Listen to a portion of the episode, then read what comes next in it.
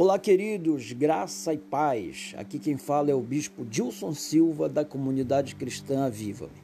E hoje, neste dia abençoado, eu quero compartilhar com você uma mensagem que sai do coração de Deus para o seu coração.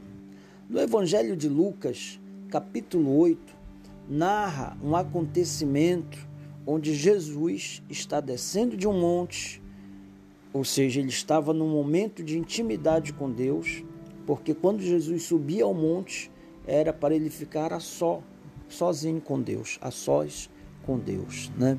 Então Jesus está descendo do monte e logo atrás dele já vem uma multidão o seguindo. E a narrativa traz a história de um leproso. O leproso veio até Jesus e o adorou. E logo em seguida ele falou para Jesus: Se o Senhor quiseres, podes, podes me curar. Né? Então Jesus estendeu a mão para aquele leproso, tocou no leproso e disse: Eu quero, seja limpo. E imediatamente o leproso ficou curado.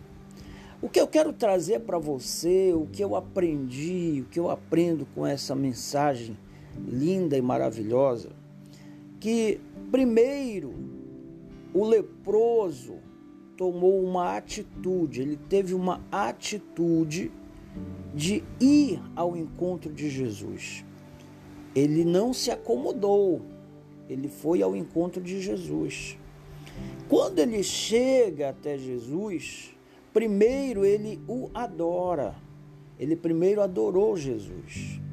E após a sua adoração, aí você pode me perguntar, pastor, como ele adorou? Ele se curvou. Talvez ele, ele se ajoelhou, talvez ele, ele se jogou nos pés de Jesus e o adorou Jesus, né? Então, após o momento de adoração, então ele pede ao Senhor: Senhor, se o Senhor quiser, o Senhor pode me curar. Primeiro ele adorou Jesus, depois ele acreditou, mas ele nem tão pouco, ele obrigou Jesus a fazer. Ele disse se o Senhor quiser, porque ele sabia, ele entendia que Jesus só ia fazer se ele quisesse. Mas, como eu sempre ensino, tudo que é bom, Deus quer. Algumas religiões ensinam, ensinaram o povo a falar se Deus quiser. Não, irmão. Tudo que é bom Deus quer. Tudo que é bom para a sua vida, Deus quer. Amém? Então, aquele leproso adorou Jesus, perguntou para Jesus, ou interrogou Jesus ou até mesmo falou para Jesus: Se o Senhor quiseres, o Senhor pode me curar.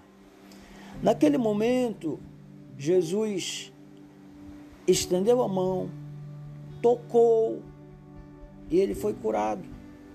Jesus disse: Eu quero, porque tudo que for bom para a sua vida, Jesus quer que aconteça. Só que às vezes não acontece, por quê?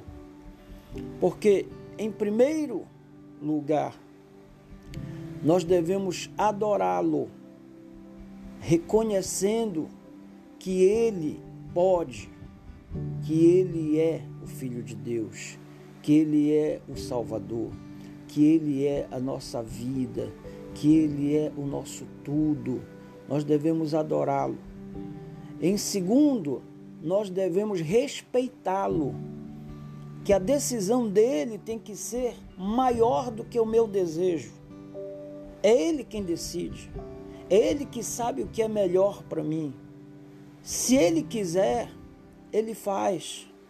Se ele não quiser, ele não faz. Mas mesmo ele não fazendo, eu tenho que continuar adorando porque ele sabe o que é melhor para mim. Ele sabe que talvez aquilo que eu pedi não é aquilo que eu quero que vai ser bom para mim, mas ele sabe o que é bom. Então eu tenho que continuar adorando. eu tenho que continuar respeitando, eu tenho que continuar amando, porque eu sei que o que Ele quer para mim é muito melhor do que eu mesmo quero. Então, amados, nós temos que aprender que Jesus, ele é o filho de Deus. Jesus é o caminho, Jesus é a verdade, Jesus é a vida. Jesus é tudo, tudo de bom, amados. Mas em primeiro lugar, nós devemos ter atitudes, atitudes de fé, atitudes de sabedoria, atitudes de reverência, atitudes de crença, de crer que Ele é Deus.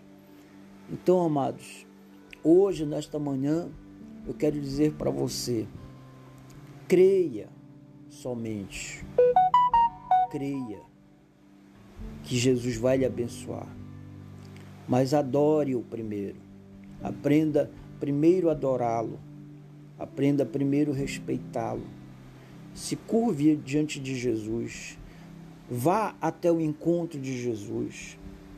Não se acomode com os seus problemas, mas vá ao encontro daquele que pode resolver os problemas, que é Jesus. Só Jesus pode resolver os seus problemas. Só Jesus pode lhe purificar.